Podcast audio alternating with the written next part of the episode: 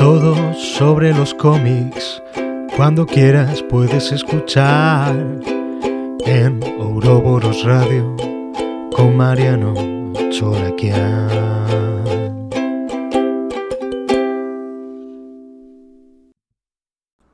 Bienvenidos al tercer programa de Ouroboros Radio, fuera del espectro. Vamos a analizar hoy toda la cobertura de las novedades de cómics que nos trajo la CCXP de San Pablo.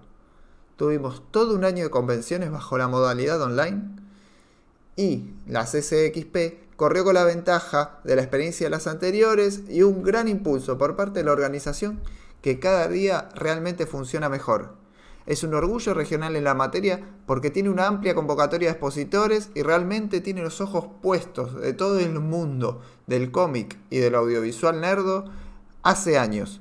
En esta edición termina logrando conseguir todas las novedades y primicias que las demás no lograron traernos un poco por la circunstancia del año. Hubo figuritas difíciles en relación a las demás convenciones. Por ejemplo, invitados que no tienen tanta obligación corporativa y que actualmente no trabajan en el seno de lo mainstream. Jeff Smith, el autor de Bone, la legendaria Trina Robbins, Kevin Eastman, uno de los creadores de las Tortugas Ninjas, el, el legendario Maroto, Adrián Tomín y el genio absoluto de Art Spiegelman. Uno que parece la rompió toda. Para contarnos todo esto sobre la convención lo tenemos a Bob Rubiano, que se pasó el fin de largo mirando todos los paneles para que ustedes puedan tener toda la info hoy. ¿Cómo estás, Bob? Buenos días, buenas tardes, buenas noches. Qué bueno estar de vuelta acompañando al programa. Bueno, vamos a hablar de la, la, CSXP, como bien dijiste, y haciendo honor a su nombre. Es una experiencia esta convención, verdaderamente. CSXP significa Comic Con Experience. Se, se, celebra en San Paulo, en la ciudad de San Paulo, Carioca, desde el año 2014.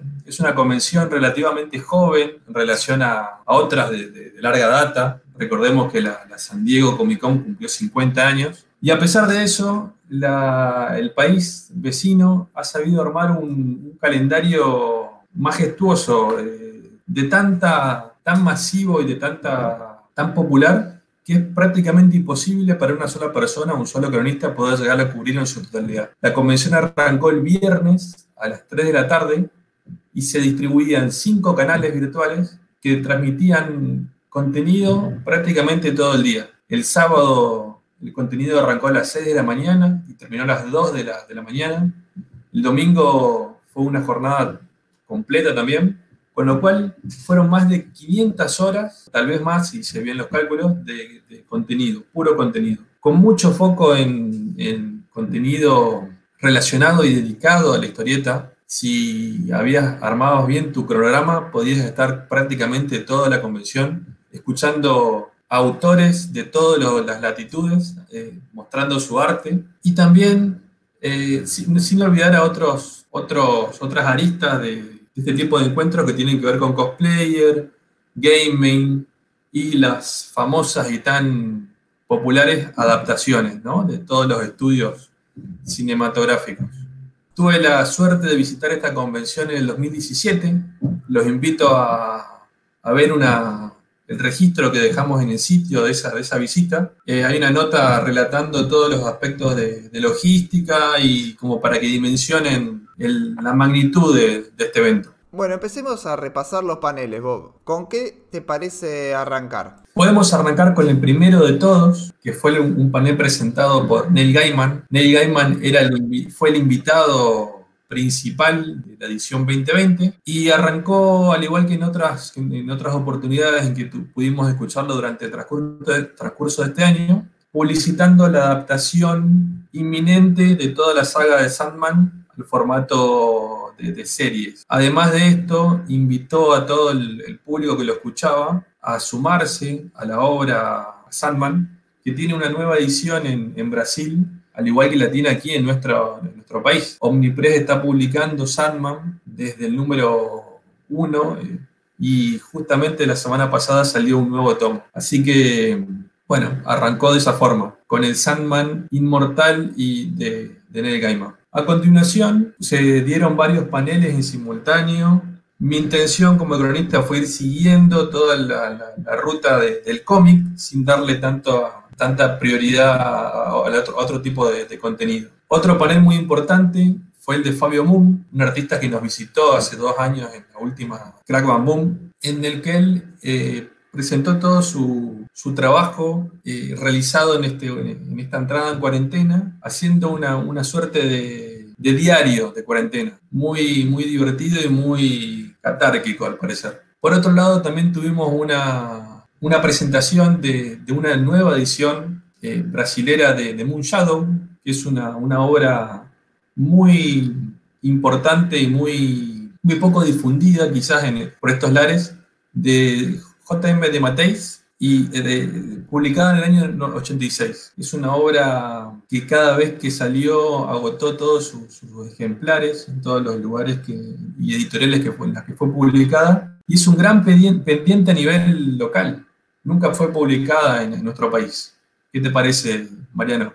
¿La leíste? Es una obra Munchau, no es de mi, de, de mi estilo habitual, pero J.M. de Mateis estaba en llamas en esa época. Realmente creo que estamos rescatando tantas ediciones de aquella época que, que merece una, una, edición local, así como cualquier cosa que hagan los gemelos fantásticos del Brasil, ¿verdad? Claro que sí. Si tenemos algún editor que esté escuchando y se haga eco de este, de este pendiente, con todo gusto vamos a, difundirlo desde, este espacio. Por lo pronto, lo que podemos saber es que va a haber toda una generación de lectores brasileños que la descubren a partir de esta nueva reedición y que los autores están totalmente abocados a, difundir y a, hacer conocer esta, este pendiente por, por, esto, por estas latitudes. Siendo otro panel muy interesante en una cuestión local, la turma de Mónica, o como la conocemos acá, la Mónica y su pandilla, festeja más de 60 años de, su primera aparición y lo festeja con nuevas producciones, con reediciones y con un lanzamiento de adaptaciones en películas y, series. Esta es una, una historieta muy de contenido muy local, quizás comparable a Mafalda o a Paturuzú o a alguna de nuestras obras históricas, pero con la particularidad de que nunca se dejó de publicar en, su tierra natal. También destaco un panel en el que el ex editor estrella Axel Alonso promocionó su nueva editorial digital Eleven Dragons, 11 dragones, en la cual privilegia y prioriza todo el contenido en formato digital y en la que fue sumando diversos artistas del mainstream y en la que, bueno, logró traer algunos artistas locales y por, esa, por ese motivo estaba, estaba difundiendo la, la movida. Genio Axel Alonso, poco reivindicado como editor de Marvel, creo que fue la última gran época de la editorial, con, con, grandes títulos en torno a la diversidad, con creación de nuevos personajes y la introducción de artistas españoles, sobre todo al medio, que hoy están dando que hablar. La verdad que mucho contenido, Bob, estamos teniendo. Tengo entendido que DC tuvo una presencia abrumadora en el calendario de la CCXP. Muchos anuncios y novedades en relación a, a los cómics. ¿Qué fue lo que trajo DC? tuvo una presencia no abrumadora, sino apabullante y prácticamente capitalizó todo lo que tiene que ver con el mercado mainstream norteamericano en, lanzamientos y novedades que, desarrolló durante la CSXP.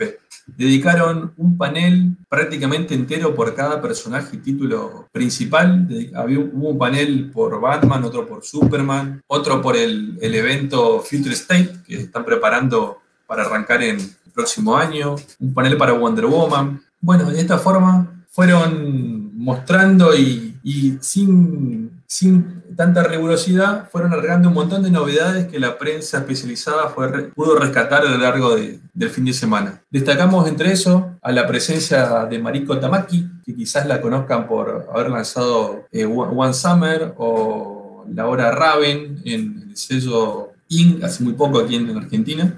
Ella se va a hacer cargo de Detective Comics a partir de febrero.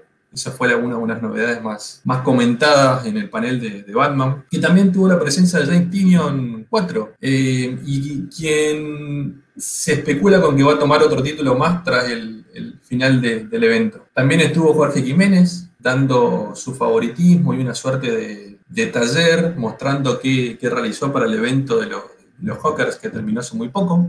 Y por el lado de Green Lantern tenemos al polémico Geoffrey Thorne, que anunció que será cargo del título una vez que termine el, el evento Future State. Digo polémico porque entre las cosas que, se, que la prensa encontró, pudo, se pudo revelar que a pesar de tomar el título de Green Lantern, a él no le gusta Hal Jordan como, como personaje. James Tynion IV particularmente va a escribir dos títulos de Batman. El principal, ya que está confirmada su continuidad y que volvería a Jorge Jiménez definitivamente. Y en el segundo título estaría Guille March, es decir, un dúo de dibujantes españoles realmente impresionante para acompañarlo a Tynion IV. En relación a esto de Green Lantern, lamento mucho anunciar esta noticia que es la finalización del run de Grant Morrison, que sería la despedida total del pelado escocés de la editorial DC Comics, y también sería la despedida de Hal Jordan a partir de estas declaraciones del nuevo guionista quien escribiría a Jon Stewart como protagonista de la serie. ¿Qué otros anuncios tenemos en relación a equipos creativos? Que ya me está despertando una alarma, así que quiero escuchar un poquito más antes de adelantar una conclusión. Otros lanzamientos y anuncios que se confirmaron en, el evento fueron que el, inmenso Jim Benzang junto con Iván Rey se van a hacer cargo del título de Batman y Superman o Superman Batman, dependiendo cómo lo, sea relanzado. Que la autora Stephanie Phillips va a tomar la rienda de, Harley Quinn, del nuevo título de Harley Quinn, acompañada por Ridley Rosmo, ese, artista que viene pegando fuerte también en, la editorial. Becky Clunan y Michael Corrack junto a Travis Moore se van a hacer cargo de Wonder Woman. Ese fue quizás el primer anuncio de todos los paneles y el de mayor impacto. Ya volveremos después con el tema Wonder Woman. Va a salir un título nuevo relacionado a los siempre vigentes Teen Titans, Teen Titans Academy, en donde Tim Sheridan y Rafa Sandoval van, a, van, a, tener, van a ser los, autores que lleven las aventuras de, de los titanes, aún sin definir la formación.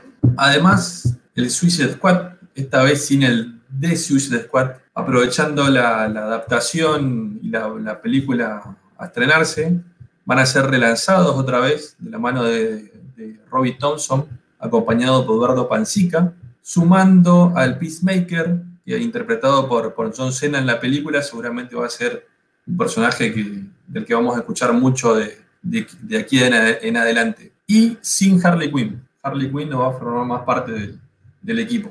Como último novedad a destacar, el guionista Ram B, un favorito de la casa, va a tomar el, título de Swamp Este favorito Rambi también va a seguir con Justice League Dark, supuestamente con Germánico. Y la realidad es que me, gustan mucho los guionistas, todos jóvenes, todos prometedores, Jin Lian Yuan, Stephanie Phillips, Becky Clonan, que no es tan joven, pero bueno, es mujer, o sea que me, parece que está muy interesante esta, esta oferta de mujeres en la, en la plana de, de guionistas, y Robbie Thompson, uno de esos que era planta permanente en Marvel y ahora se pasa a las filas de DC. Rambi, un fenómeno. Lo que sí me llama negativamente la atención, y no quiero arriesgarme, pero es una apuesta que lamentablemente puede llegar a suceder, es que todo este plantel hermoso de grandes dibujantes dure apenas dos o tres números, fije las bases de diseño de la serie y después le ceda la autoría de un trabajo menos reconocido por los fans, ¿no? Es posible, veremos cómo, cómo acompaña el público, si, si los equipos creativos están a la altura, si pueden sostener el ritmo de entrega mensual que requiere un título de estos títulos de alta exposición que son que nombramos recién y cómo se, se comporta el mercado en en la nueva normalidad. Después hubo una noticia, Bob, que me llama mucho la atención y por la que te quería preguntar, porque realmente sería una gran noticia para un montón de fans, para otros no tanto, que es Scott Snyder escribiendo cómics sobre el Zack Snyder verso. ¿Qué hay de cierto en todo esto? Bueno, no quiero derribar mitos ni, ni pincharle el globo a nadie. Ese panel tuve la suerte de escucharlo completo. Fue un panel dedicado al regreso, a la, continuidad regular de, del título de American eh, Vampire, o sea, del vampiro americano. Un título que arrancaron Scott Snyder y Rafa Alburquerque hace muchísimos años, que habían dejado colgado porque cada uno estaba metido en otros proyectos. Mientras estaban contando cómo se preparan para ambientar cada número, el, cronista le hizo una pregunta diciendo que, qué fue exactamente lo que los distrajo de por, qué habían dejado colgado el título tanto tiempo. Y así como entre comentarios al pasar, eh, Scott dice que recibió propuestas que tuvo que, rechazar de la cantidad de trabajo que tenía, por ejemplo, haciendo los títulos de Batman, el evento actual de Death Metal, y una de las propuestas que recibió había sido hacer cómics para el, llamado Snyderverse. Pero fue un comentario muy al pasar que no generó mucho más que, esto que, les comento. ¿no? No, fue una noticia ni no fue un, algo que haya comentado en sí mismo como para sostener tanta, tanta repercusión. Lo comentó al pasar y siguió hablando sobre, sobre otros temas. Pero a pesar de eso, lo han levantado como, como, un gran, como una gran revelación que a mi criterio no fue tal. Un típico vendehumo de Bleeding Shed. Lamentablemente muchos fans siguen levantando y siguen sosteniendo estos portales de noticias como eh, la fuente de todas las novedades del medio y eso sinceramente termina perjudicando mucho la información. Che, me llama la atención que hay una presencia prácticamente nula por parte de Marvel en todo esto. ¿Hubo algún panel de la Casa de las Ideas? Es cierto, la presencia de Marvel se, puede, se pudo contar a cuenta gotas. Es probable que se estén guardando todos sus anuncios para la próxima conversión de, de que va a tener lugar el 10 de diciembre. Es decir, el próximo, esta semana, el próximo viernes, si no me equivoco. Entre los pocos paneles que, pude, que pude escuchar, asistí a un panel del equipo creativo de la próxima saga de los Avengers, la del Torneo del Fénix, en la cual el editor Tom Brevoort, acompañado por Jason Aaron y Javier Peña, comentaron todo lo relativo a lo que podemos encontrar en el evento de, próximo estreno. La verdad que me pareció muy decepcionante, no los vi muy, muy convencidos de, de la saga y parecía pareció todo, todo bromas y, chistes, nada, nada más. Este, no, no pudieron sostener algo que sea que valga la pena rescatar de todos esos 15 minutos. Realmente Marvel brilló por su ausencia en todas las convenciones virtuales de este año. Yo estoy especulando con que en la D23 de Disney van a lanzar alguna bomba, pero sinceramente es llamativo la falta de novedades que tenemos en relación a cómics Marvel. En el tercer bloque vamos a hacer un repaso del 2020 y vamos a empezar a especular con qué puede salir en 2021. Te pregunto, porque sé que hubo muchos viejitos piola charlando, de esos que queremos mucho nosotros. ¿Qué novedades nos trajeron estos señores? Exactamente. El domingo fue un día marcado por las figuras históricas del cómic mainstream que aprovecharon la, posibilidad de, mostrar su, costado político y teniendo en cuenta la regionalidad y el, lugar donde se desarrollaba el evento, hay algo que, los, que todos supieron, donde, donde, todos hicieron hincapié, en remarcar toda la, la, la movida de extrema derecha y en cómo veían la salida de Trump y en cómo anticipaban una salida y esperaban una salida temprana de, Bolsonaro. Sin pelos en la lengua, destaco a tres artistas que, cada uno dio su postura en, esta línea. El primero fue Dave Gibbons, el dibujante de, Watchmen. En el, él comentó sobre cómo afectaba, cómo le afectaban las secuelas y las precuelas y todo el tratamiento que hicieron de, su obra posterior al, año, al año 86 y en estos años recientes. Y también dijo que se, sentía como en cierta forma como un, padrino espiritual porque él, él, veía que muchos artistas se animaron a, dar su, voto y, su, y mostrar su estado político a partir de, la publicación de, de, Watchmen. Más que nada en el cómic mainstream. Bueno, estaba, no sé si enojado o, quizás eh, estaba mm, con una visión un poco polémica sobre la, postura de, Alan Moore sobre este mismo tema y sin decirlo explícitamente también dejó saber su, opinión al respecto. Otro artista que se puso, se puso casi en una clase académica sobre, sobre, sobre socialismo y, política fue Art Spiegelman, el creador de Mouse, que nos visitó en Argentina en la, última Comicópolis, último penúltimo, no, recuerdo exactamente. Él comentó toda la influencia de Mouse en, el cómic, en, en el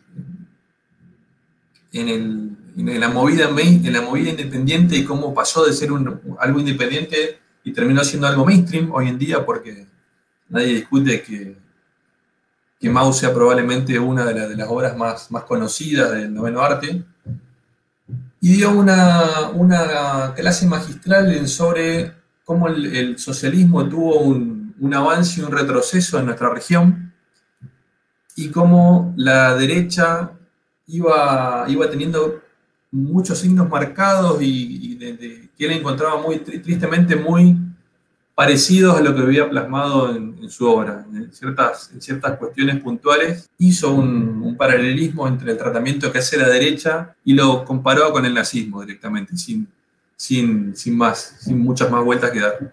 Y dijo directamente que Bolsonaro debería ser el próximo en caer en, en la región, sin, ninguna, sin ningún tipo de compromiso.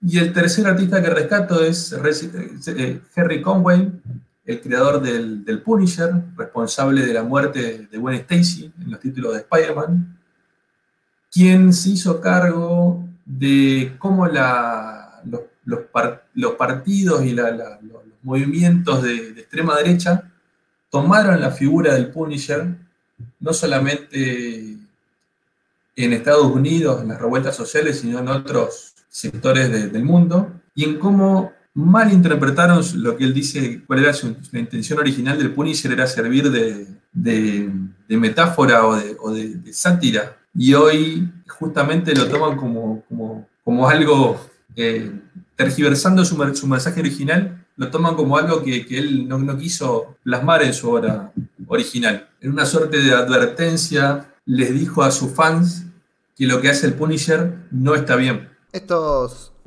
viejos guionistas que, tienen muchísima experiencia y que fundaron su, profesión y se formaron en otra época, siempre la tienen clara y no les importa pagar algunos costos. Hay muchas de estas malas interpretaciones que se dieron sobre los retratos de los extremos políticos de la década de los 70 y 80 que en realidad eran críticas, no eran apoyos, pero bueno, se terminan convirtiendo en símbolo de la violencia institucional muchas veces, y es un caso lamentable, particularmente con el Punisher. Te hago una consulta.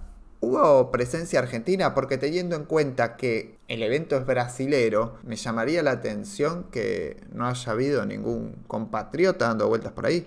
La presencia argentina prácticamente fue nula, escasa, no la encontré. Por el lado de adaptaciones mencionamos un video de un minuto que tuvo el director Andy Muschietti, que está preparando la película de Flash, pero de argentino tiene muy poco, en realidad se presenta como, como un director de, Hollywood. Pero rescato fuertemente una charla que tuvo acá el vecino, Leandro Fernández, autor de Farsut, autor de, de Ward, de, Old War, este cómic que hizo junto a Greg Rucka, que tuvo una, brillante adaptación reciente en, Netflix, y en la cual a lo largo de casi 20 minutos debatieron sobre todo toda la evolución de la historieta en nuestro país, y en nuestro país digo Argentina, y cómo haciendo un paralelo con, con Brasil, las cosas se fueron dando de, forma distinta, invocando artistas de la talla de Oestergel y influencias regionales propias eh, que él notaba en, toda esta movida nueva de artistas brasileños, que indefectiblemente han leído a nuestros, a nuestros autores locales pero que a pesar de eso no se refleja en, invitaciones concretas de, otros artistas más, ¿no? No sé si se ha pasado algún otro, otro artista argentino bajo mi radar, no pude encontrar otro más que, que, al, que a Leandro. Lo que sí pude ver fueron menciones a Kino por parte de, varios artistas. La convención tenía pautas publicitarias o pequeñas mini entrevistas en, a manera de cortos entre, charla y charla. Y en más de una oportunidad, algún artista local mencionó a Mafalda y a la obra de Kino entre sus influencias. No hubo un panel dedicado a Argentina ni nada que se le parezca. Tampoco es que nosotros tengamos un reconocimiento total de lo que es el mundo de la historieta brasilera y que ocupen un gran lugar como industria en nuestras convenciones. En la Crack Bamboo vinieron estos gemelos fantásticos, eh, Fabio Moon y Gabriel Va, pero no vinieron a defender la historieta brasilera, sino como representantes del mercado norteamericano, perdón, estadounidense. Terminamos esta cobertura de la CCXP y pasemos a una sección que es nuestra y que venimos bancando a full. La de preventas nacionales. Tenemos una muy divertida para los amantes de los perros. Corre Guachín, ¿qué nos podés contar sobre esta preventa, Bob? La verdad que no soy imparcial. Guachín es un favorito personal. Para que no lo sepa, yo soy dueño de tres perros salchichas, así que esta historieta me pega muy de cerca. Nahuel Zagarraga viene desarrollando las aventuras de Huachín hace varios años. Fue el ganador de, varios premios a, nivel de historieta para niños. Y este, este cierre de año nos trae una novedad muy importante, que es que Historieteca va a recopilar un nuevo tomo de, sus aventuras, agregando nuevo material que está, está ahora mismo en, en preventa. Así que lo recomiendo fervientemente como un material indispensable para cualquiera que se precie, para cualquiera que, guste de aventuras caninas y para, para, el niño que todos llevamos dentro. Algo muy lindo para recomendar, sin duda, y para compartir en familia estas navidades y regalar, ¿no? También tenemos novedades en relación al material que presenta Emilio Balcarce, el Centinela. Nos estuvo contando un poquito de qué se trata este nuevo material. El Centinela es un poco mi obra maldita, porque aunque parezca increíble, quedaron dos dibujantes en el camino tratando de hacerla, como fue el gran Leopoldo Durañona, el autor de Raza de Escorpiones, y luego Eugenio Sopi, el autor de Mister X. Ellos tuvieron el guion en sus manos, pero fallecieron antes de poder terminarlo. Después de varias vicisitudes increíbles, este, finalmente el que lo dibujó fue Guillermo Donés, dibujante con el que yo había hecho muchas historietas unitarias para Italia. Él fue el que lo tuvo a cargo y es el que está a cargo de esta, del arte en esta edición. El Centinela trata de la historia de tres hermanos ciegos que tienen una misteriosa, un misterioso poder en la sangre de ellos. Ese poder los convirtió justamente en ciegos y son muy importantes eh, no solo para la humanidad, sino también para una raza extraterrestre. Todo nace en la explosión misteriosa explosión de Tunguska en Siberia de 1908, que luego se conecta con el atentado terrorista de las Torres Gemelas del 11 de septiembre del 2001. Lo que parece en un principio una trama de espionaje, de guerra fría, después se convierte en una historia de terror y ciencia ficción, con tintes de Lovecraft, donde este, estos ciegos que creían que eran codiciados por las potencias en épocas de Guerra Fría, finalmente son vitales para salvar la existencia de todo el universo, porque de la sangre que portan depende eso, que salven a toda la humanidad. Es una edición de bolsillo, justamente por otras de las cosas malditas que tiene esta edición, que es que Donés perdió los originales en una mudanza, después de que se había publicado en Italia, y cuando este, quisimos editarla aquí este, solo teníamos eh, perfiles, los archivos en baja. Pero este, lo publicamos al tamaño en que mejor quedan y la verdad que quedó un libro hermoso. Es como un pequeño bebé comparado con mis otros libros, ya que mide 14 por 20 centímetros, pero se, se ve bárbaro y espero que a los lectores les guste. Y otro título para toda la familia que ya está en preventa es el Gran Tiago número 3, que sale también a la preventa en combo con el 1 y el 2, de editorial Pirincho.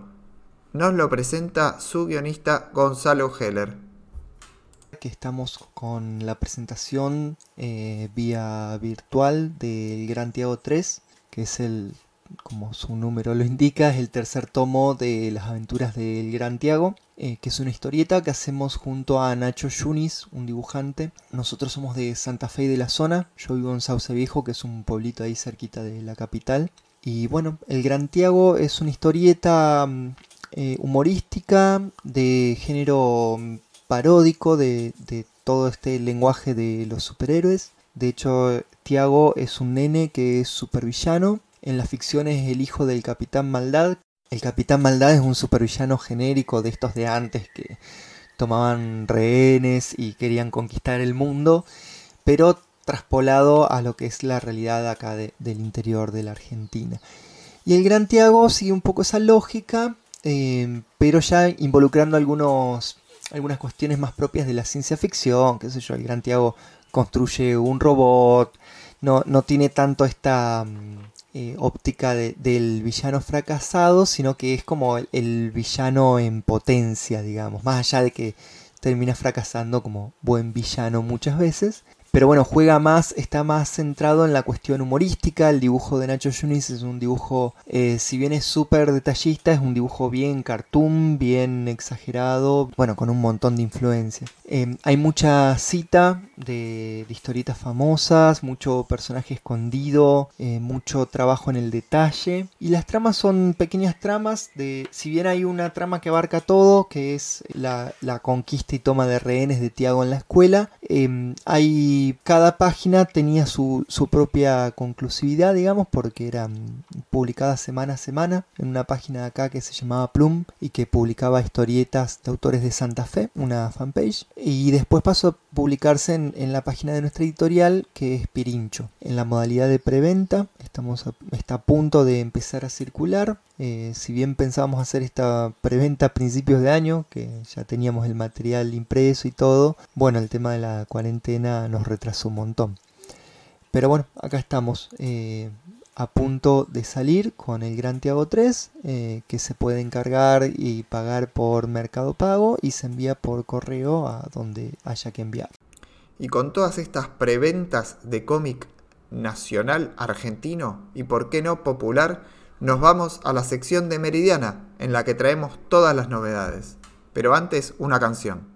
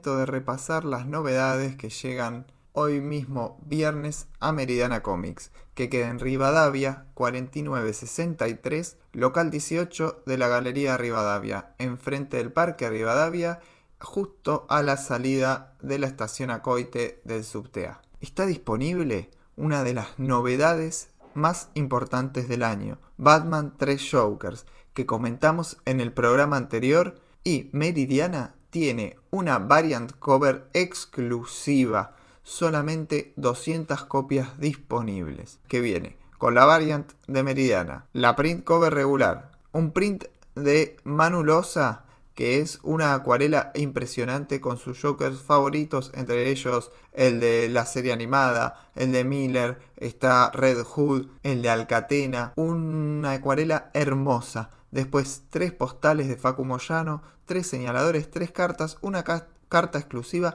y una postal de tres Jokers. Impresionante edición exclusiva para coleccionistas que nos ofrece Meridiana. También Omnipress va a sacar el quinto libro de Swamp Thing. Sí, ya llegamos al quinto libro de Swamp Thing. Meridiana te lo va a entregar con la tercera edición de lo que están siendo el Who Who de la JSA. Ya salió Mr. Terrific, salió Doctor Fate y esta semana Starman. Muy lindo este Who Omnipress también nos trae el regreso de Superman. Esta seguidilla de títulos que vienen desde la muerte de Superman. Vino el reinado de los Supermanes y ahora nos toca el regreso de Superman. Fundamental para los fans del hombre de acero. Y la edición más lujosa que hemos podido tener de Omnipress. Estamos ansiosos por ver esta etapa dura de Crisis en Tierras Infinitas, edición deluxe. 528 páginas, una tapa hermosa,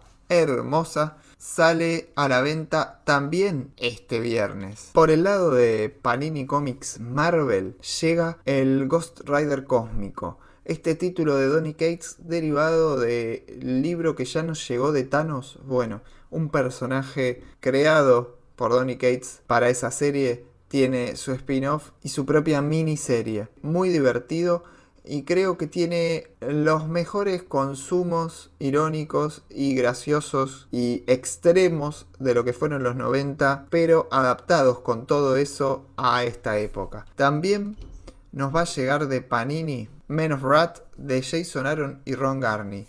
Un legado de asesinos a sueldo muy muy divertido, una serie muy violenta de una persecución entre dos personas, autoconclusiva solamente en un libro. Y obviamente que también hay lugar para los mangas de Ibrea, Sale Your Lane April, arranca serie de 11 tomos, una historia de el encuentro de una chica y un chico que tocan música, él toca el piano, ella toca el violín, una historia triste detrás de, de todo, una comedia dramática con mucho sentimiento y la belleza y la estética ante todo. También se reedita Bakuman. Sale el 1, sale el 5, sale el 20 para todos los que no llegaron a comprárselo, tengan en cuenta que Bakuman es una de las series top e insignia de la editorial, un grupo de amigos que quiere convertirse en mangakas, mucho meta, muy entretenida y devela el mundo de quienes quieren convertirse en historietistas en Japón, serie fundamental. Y por el lado de las novedades nacionales, Editorial Pictus llegó con Escuela de Monstruos a su libro número 11, una serie para los más chicos que es muy interesante a fin de meterlos en lo que es el cómic y un lindo regalo para introducirlos en este vicio a partir de las navidades. Y estos son todos los cómics que llegaron esta semana a Meridana. Pueden ya mismo ir a buscarlos, Avenida Rivadavia 4963 local 18, en el barrio de Caballito o en meridianacomics.com para comprar online con envíos a todo el país.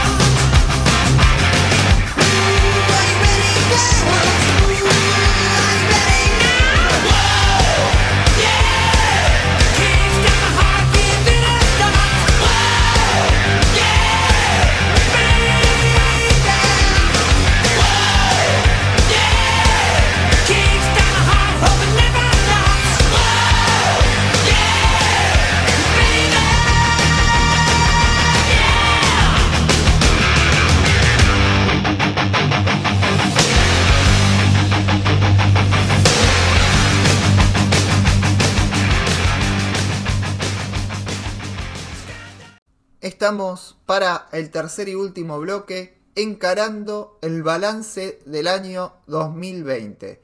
Vamos a dedicarle a esto tres programas. Hoy vamos a repasar Marvel. La semana que viene vamos a repasar DC. Y la última semana el manga. Para hablar todo sobre Marvel, tenemos al doctor en Marvel, el señor Tommy Favero. ¿Cómo estás, Tommy? ¿Qué tal, Marian? ¿Cómo va? ¿Todo bien? Te hago una pregunta. Para vos, el 2020 de Marvel, ¿en qué se caracterizó? El 2020 de Marvel y casi el 2020 de todos fue un año caótico. Se caracterizó por cancelaciones, por atrasos, por corridas, cancelaciones de, cómics que, no salió ningún número, otros que salieron poco. Pero bueno, pero incluso en un año tan complicado como, como fue este 2020, hay un montón de series que valen la pena seguir y leer. Para vos, ¿cuáles son las más destacadas? Vamos a hacer un repaso para que los, los oyentes puedan ir viendo qué comprarse, qué empezar a seguir. La número uno, como el año pasado, fue Immortal Hulk, claramente de Ewing y Bennett y varios artistas invitados. Esa es la mejor serie de Marvel para mí de este año el año pasado también, eh, la viene rompiendo, la verdad. ¿Y en qué géneros transita? ¿Qué es lo que nos podemos encontrar? Es una serie que es completamente de terror. Este año le dio mucha bola a las personalidades múltiples de, Bruce Banner, eh, mostrándonos casi todos los Hulks que, conocimos, eh, haciendo mucho hincapié en todo lo que hizo Peter David en, su largo, largo run de, de ya hace varios años, una de las mejores cosas que hizo Peter David con el personaje. Y, tiene eso, mucho terror, mucha, muchas escenas gráficas muy duras que, Marvel no nos tenía acostumbrado. Eh, este año también trajo de vuelta al líder, el clásico villano de Hulk. Y, y la verdad es súper recomendable, pero es un cómic bien para adulto. Bien, una serie que ya superó el número 40 y está encarando para el 2021 su cierre. Después, ¿qué otra más nos recomendás? La segunda recomendación, Daredevil, de Chip Sardaski y Marco Checheto. Eh, tremenda. Tremenda lo que está haciendo Sardaski con esta serie. Tiene de todo, tiene el clásico eh, Matt Murdock abogado, tiene Daredevil con, sus problemas en Hell's Kitchen. Eh, es súper entretenido, no quiere inventar nada, no, no, sale, no sale de nada raro.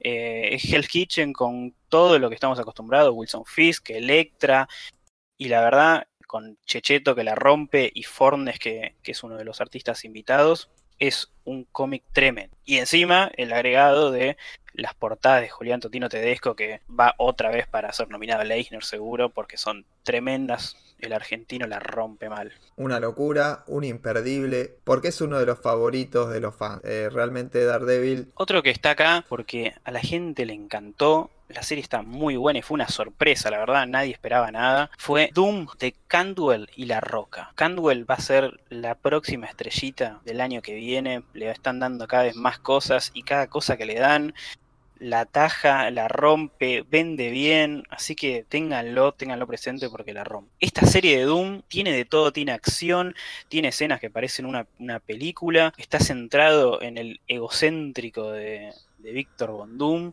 como líder autoritario, pero narcisista, pero también que te termina comprando. Si pueden, léanlo porque súper interesante. Y La Roca, que no soy muy fan de La Roca, la verdad en esta está muy bien, muy bien. Para mí Salvador La Roca es una clara víctima de los ahorros que hace Marvel en entintadores y sobre todo en coloristas. El color es muy importante en la narrativa actual y es cierto que La Roca, sin ser un gran talento, sufre muchísimo esto. Canwell como guionista, yo no lo tengo mucho.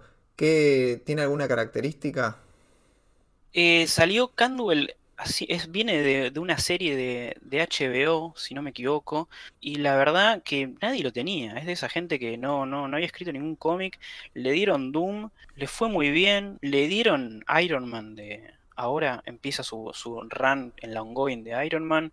Le están dando también eh, one shots. Y tiene, viene, al, no venir del cómic, no le importa los tiempos del cómic, no se vuelve loco con los cliffhanger al final del cómic, te cuenta la historia que él quiere y, la verdad es súper entretenido. De esos, de esos cómics que, lo terminás de leer y dices, ya está, ya fueron 20 hojas, no hay, no hay más. Es súper súper particular la, la forma que tiene. Mucho texto, cuidado porque le gusta, le gusta escribir mucho, pero se hace menos. Así que es muy raro. Pero hay que, hay que tenerlo en cuenta porque la, va a pegar. Bien, bien. Y después, ¿qué otra, ¿qué otra perlita podemos encontrarnos? Una de las perlas, porque la verdad fue eso, es Marvel Snapshots, la serie curada por Kurt Busiek, eh, que cuando la anunciaron nadie sabía de qué iba a ser porque cada cómic estaba centrado en un personaje, pero muy a la, a la de su clásica Marvels, está visto desde un punto de vista de una persona normal casi todos los cómics. Sacaron seis números, uno centrado en los Avengers, en el Capitán América, en los Fantastic Four, en Spidey, en Namor y en los X-Men, todos con equipo creativo distinto, distinto escritor y distinto artista.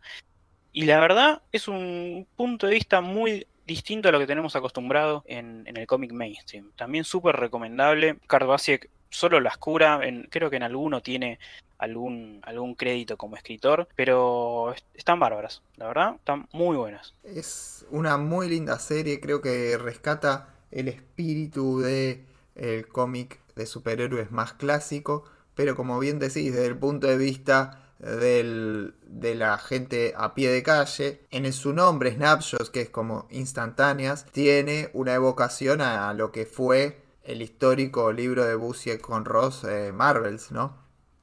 Sí, sí. Eh, Ross también acá en este no, no, lo, no lo consiguieron para hacer ningún arte interior, pero está haciendo todas las portadas y son portadas tremendas, de, clásicas de, de Alex Ross. Pero, Igual los artistas interiores están muy bien. Sí, sí, sí, sí. Los artistas de adentro son todos, incluso son muy nuevos, no tienen ninguna estrella, ni tanto los escritores ni los dibujantes, no hay ninguno gran nombre del, mundo del cómic. El, creo que el más, los más rescatados de, los que aparecieron, Howard Chaykin trabajó en el primero de Spidey y Jerry Ordway en el de Namor. Creo que son los números, los nombres más, más conocidos, pero después todos desconocidos. ¿Hubo eventos este 2020? Hubo dos macro eventos de los que hace rato no hacía Marvel, con el primero que fue Empire, que pobre fue el que más sufrió las cancelaciones, muchos times cancelados. Fue raro, pero fue lo, terminé disfrutando. Al final me terminó gustando. El evento armado por, por Ewing iba a presentar un, Marvel cósmico clásico con una guerra Kree Skrull y nos terminó sorprendiendo, con, siendo algo completamente contrario, sino los Kree y los Skrull trabajando juntos, unidos, creo que casi por primera vez así, a, modo de, de gobierno cósmico.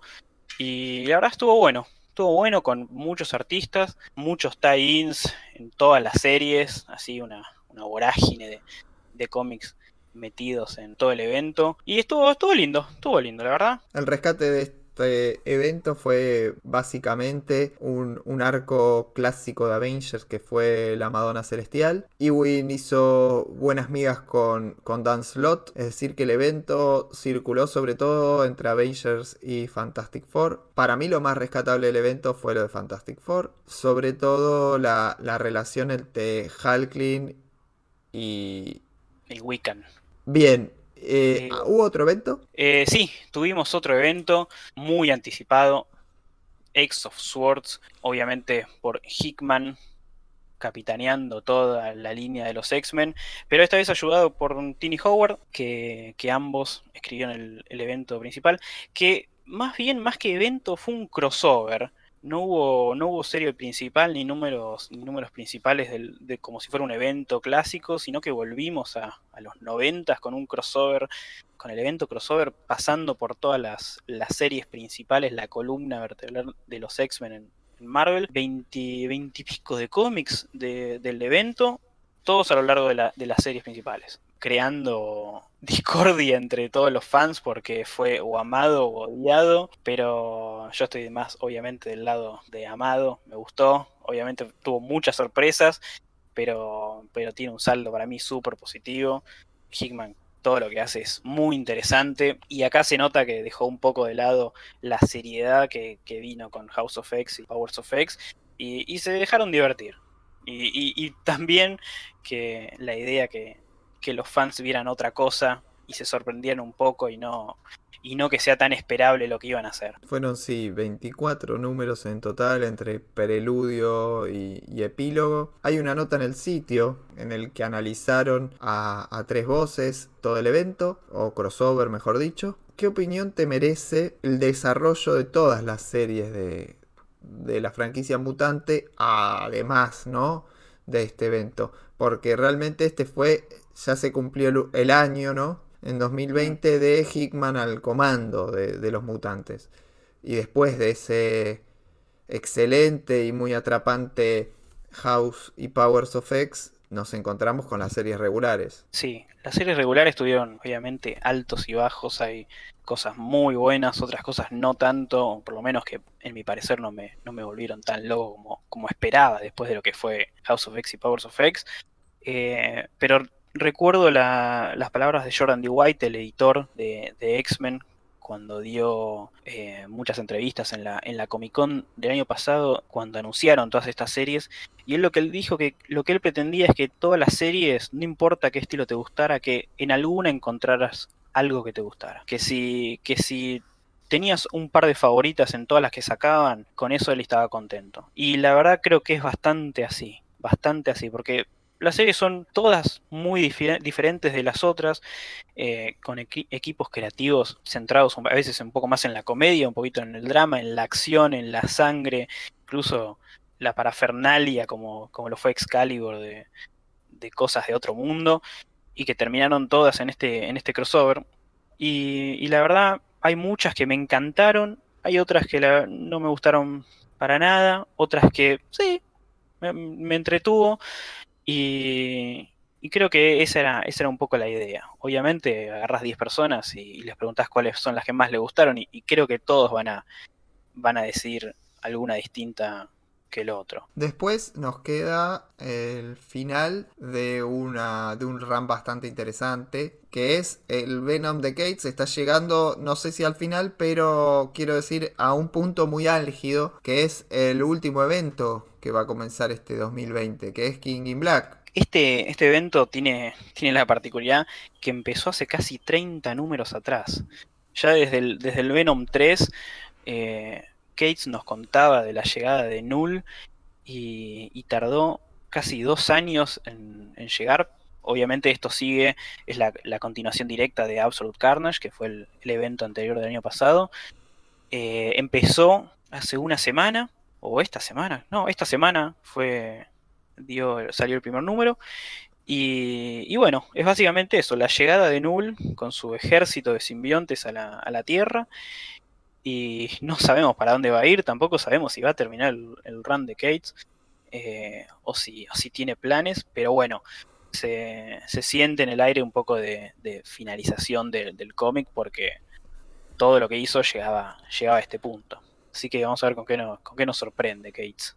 En lo que viene trabajando Cates, en lo que sería su, universo cósmico, ¿no? Porque estuvo en Guardianes, está con Venom, hizo esa mini de Silver Surfer con Moore, ahora está con Thor, a quien le está dando un carisma más eh, cósmico que, divino. Eh, sí, eh, ojo, también estuvo en Inhumanos, que fue, que fue medio, pasó sin pena ni gloria, pero también tuvo su mini con, con Olivetti en, el arte. Sí, el run de Thor, que empezó hace relativamente poco, empezó este año, empezó súper cósmico, súper cósmico, con, con, Galactus, con heraldos, todo explosiones y colores y lo que nos tiene acostumbrado Cates. Y, parece que va a tener algo que ver. Todas, todos los cómics que hace Cates resuenan en, en los otros, los anteriores o los siguientes, por eso uno nunca sabe, y creo que eso es una de las cosas que, le gusta a Marvel y por eso le da cosas, eh, le da cada vez más cómics y más presencia en, el, en la editorial, nunca sabes con qué te va a salir, qué te va a traer.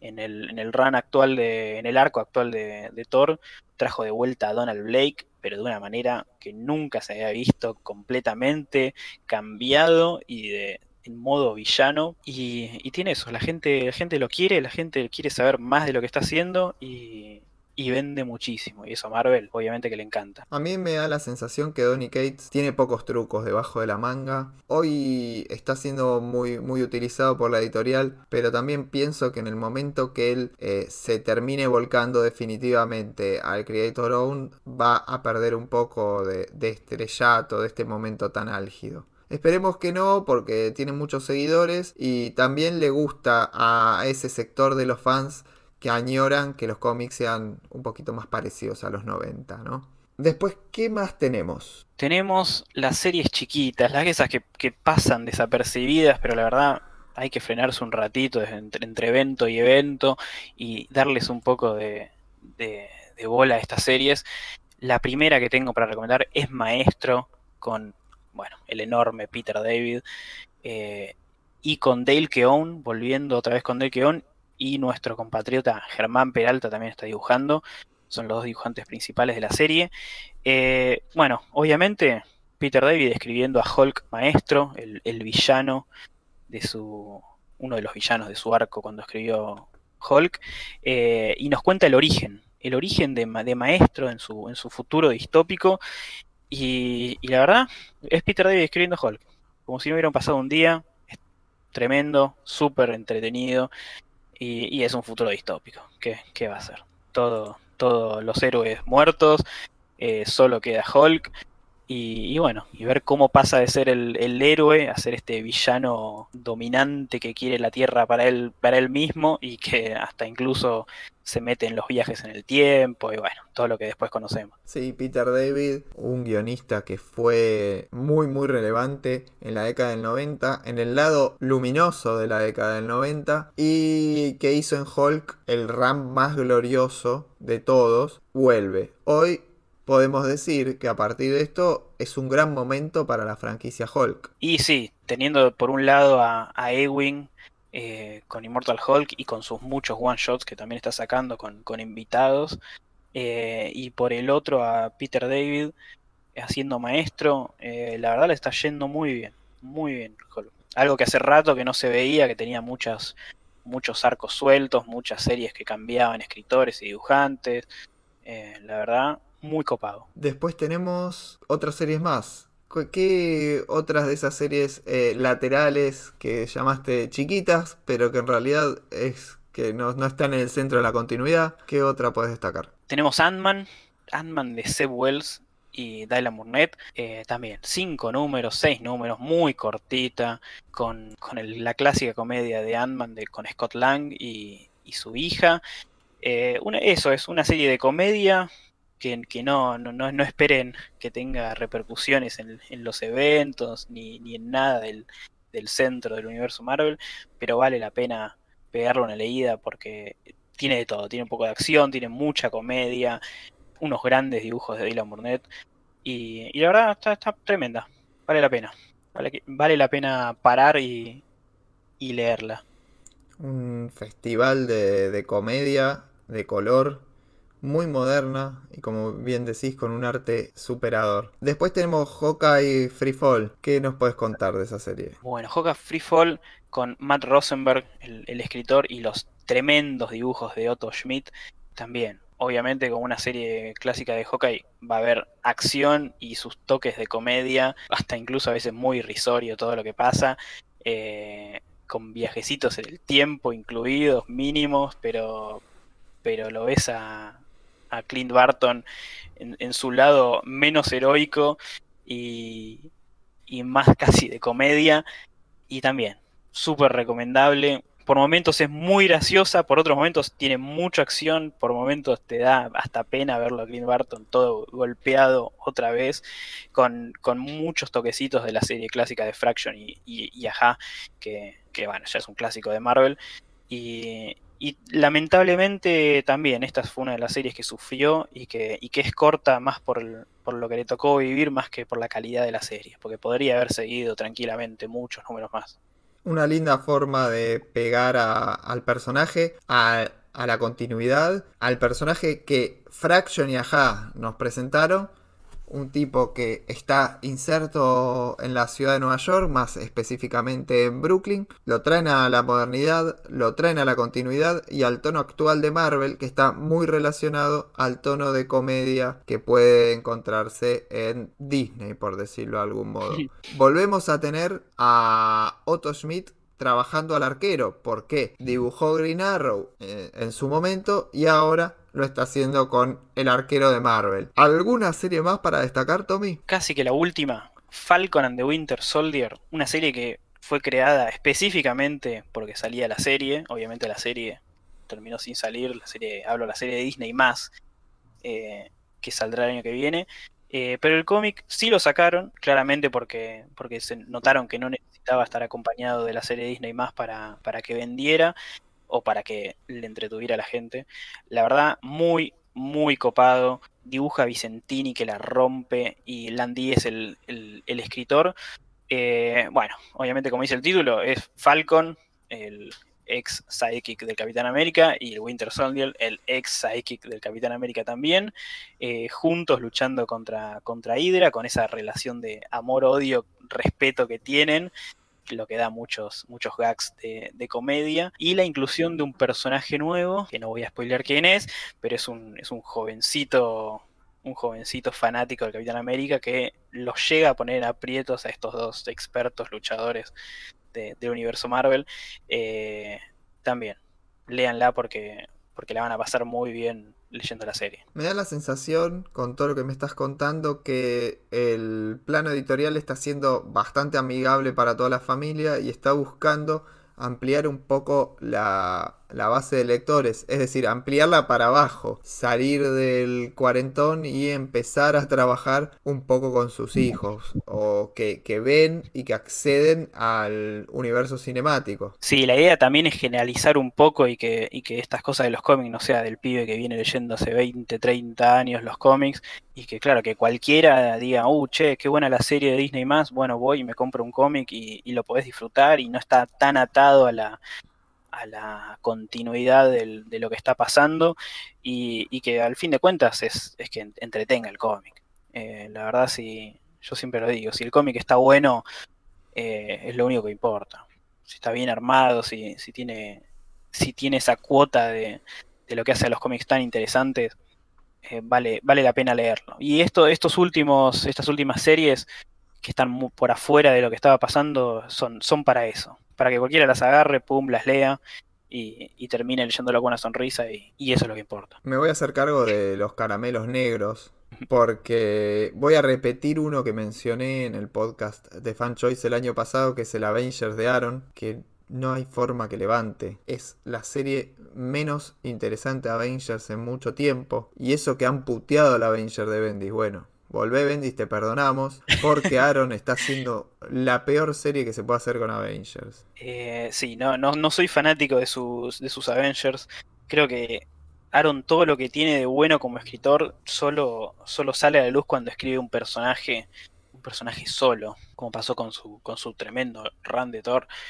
Eh, pero sí, para mí que se aleje un poco de los grupos porque si es así no funciona.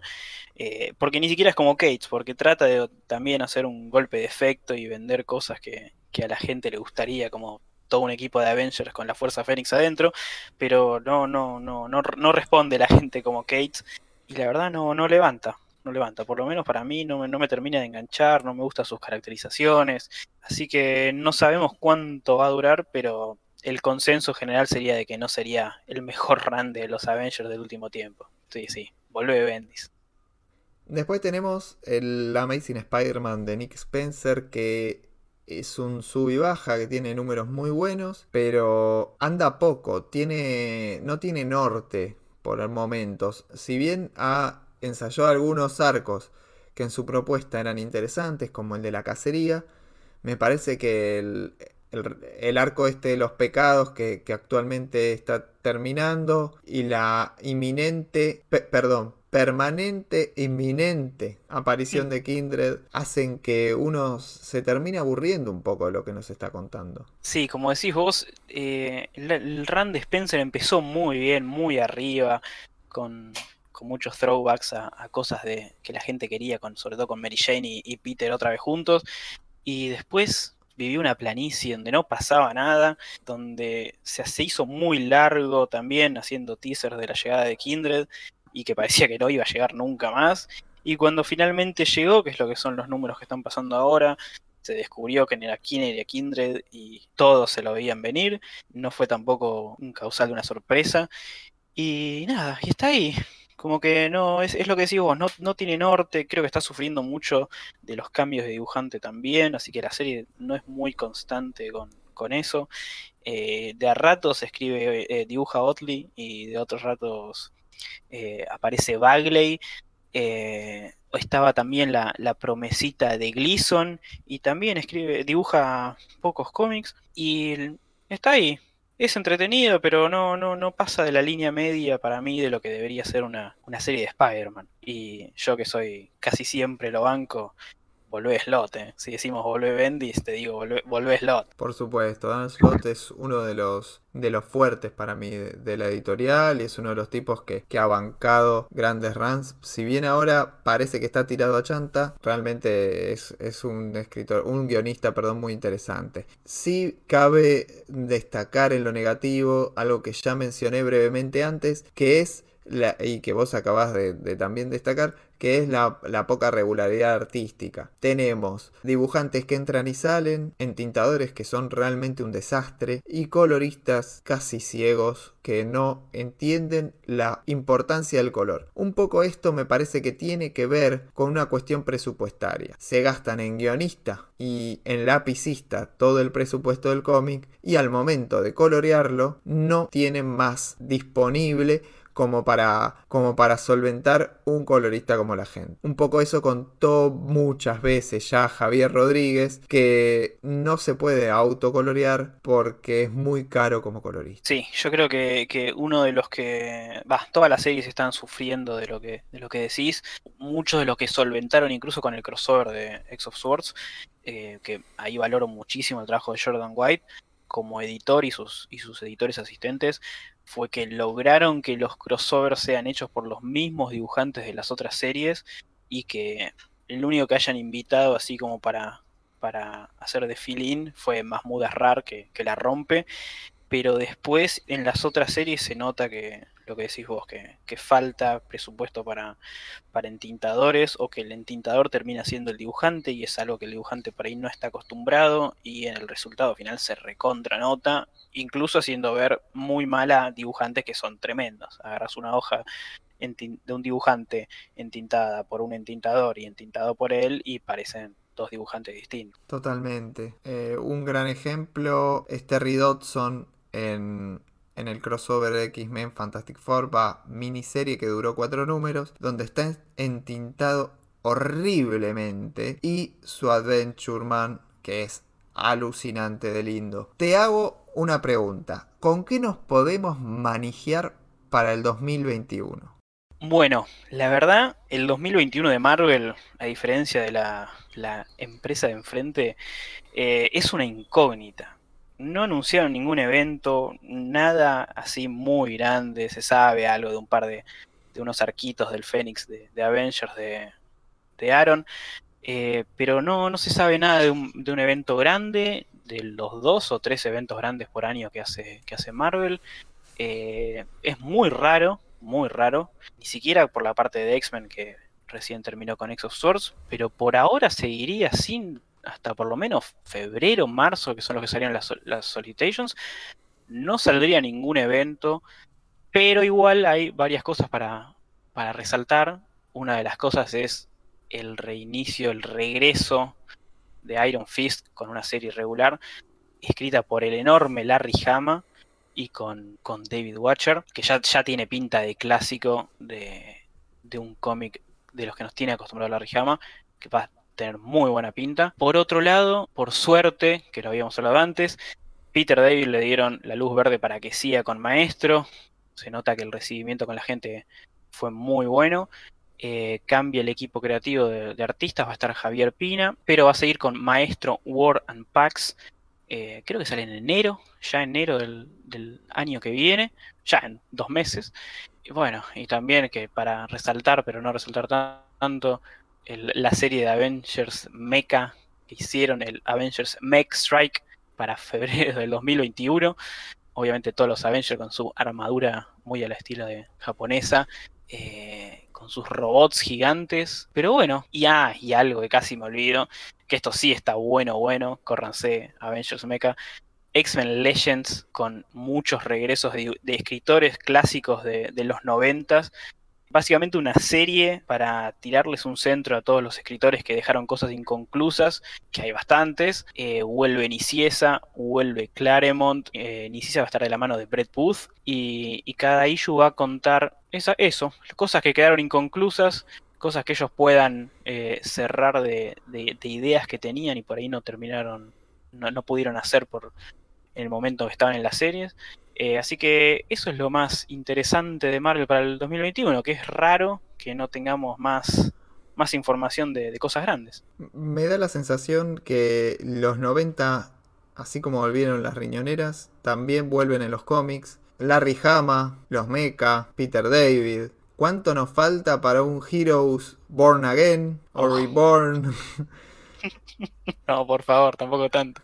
Y que la llamada lista estoy viendo y que el maestro Liefeld concluya su magnífico rank con Capitán América. Eh, esperemos, esperemos que solo, solo vuelvan los buenos noventas y no los, los otros noventas con Liefeld.